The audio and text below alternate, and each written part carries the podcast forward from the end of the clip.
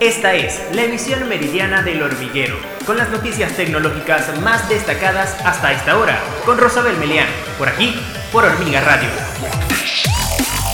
Hola, bienvenidos a una nueva emisión meridiana del hormiguero. Yo soy Rosabel Melián y de inmediato las notas más destacadas del mundo de la tecnología de hoy lunes 13 de septiembre. Así comenzamos.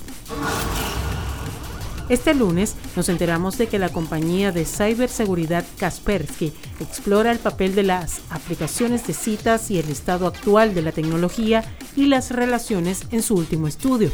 A partir de las respuestas de 18.000 personas en 27 países, incluido España, tanto de usuarios actuales de estas aplicaciones como de quienes las han usado en el pasado. Millones de personas utilizan las aplicaciones de citas online o redes sociales con el fin de encontrar pareja, pero en lugar de encontrar el amor, muchas se encuentran con un estafador que intenta embaucarlas para sacarles dinero.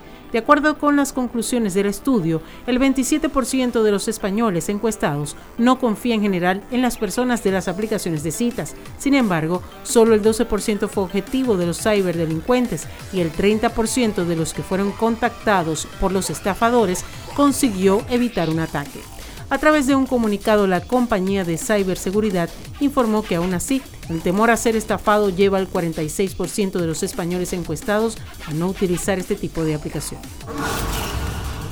La compañía Global Tel Link, una de las grandes empresas en el tema de contratos penitenciarios, acaba de patentar un sistema que le permite dar a las personas encarceladas una sensación de libertad utilizando la realidad virtual. En su documento señalan que esta herramienta le daría la oportunidad a los reclusos de imaginarse, aunque sea por un breve periodo de tiempo fuera o lejos de su ambiente controlado. Según la información de la patente, permitiría tener un entorno virtual personalizado para el recluso donde se puede almacenar su perfil y podría usarse para interactuar con un segundo usuario que también se encuentre en realidad virtual fuera de la prisión, que funcionaría como un sistema de visita virtual. Además, esta herramienta incluiría un sistema de monitoreo para controlar las comunicaciones entre el recluso y quien se encuentre fuera de la prisión. Esto de acuerdo con la organización activista Electronic Frontier Foundation que permitiría reemplazar las visitas a prisiones presenciales para mediar entre las interacciones de las personas encarceladas y el mundo exterior.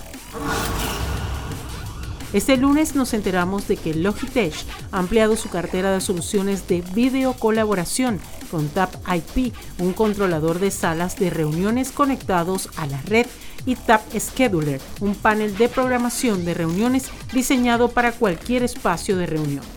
Tap IP y Tap Scheduler son dos soluciones enfocadas a los entornos de trabajo híbridos, integradas en las principales plataformas de colaboración y conectadas por un solo cable, Power over Ethernet.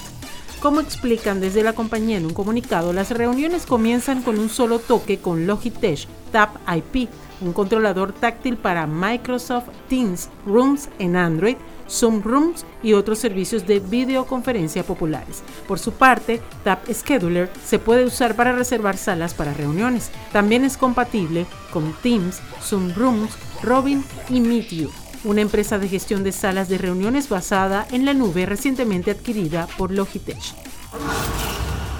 Este lunes, portales digitales informaron que la red social Instagram trabaja en una solución que evite que el usuario se pierda las últimas publicaciones de sus amigos y de sus creadores de contenidos favoritos, al colocarlas en las primeras posiciones del feed.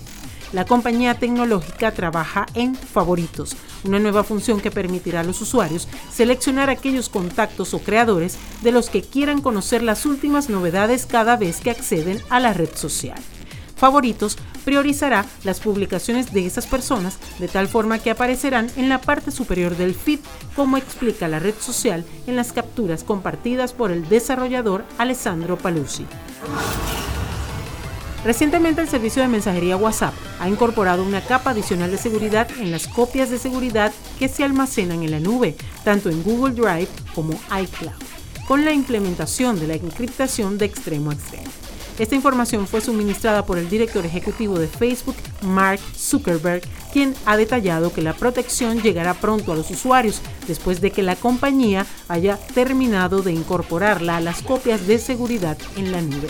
Según Zuckerberg, WhatsApp es el primer servicio de mensajería global que ofrece la encriptación de extremo a extremo en mensajes y copias de seguridad, como ha indicado en su página de Facebook. Y de esta manera llegamos al final de nuestro resumen informativo El Hormiguero Meridiano. Yo soy Rosabel Melián y les invito a que nos acompañen en una próxima oportunidad.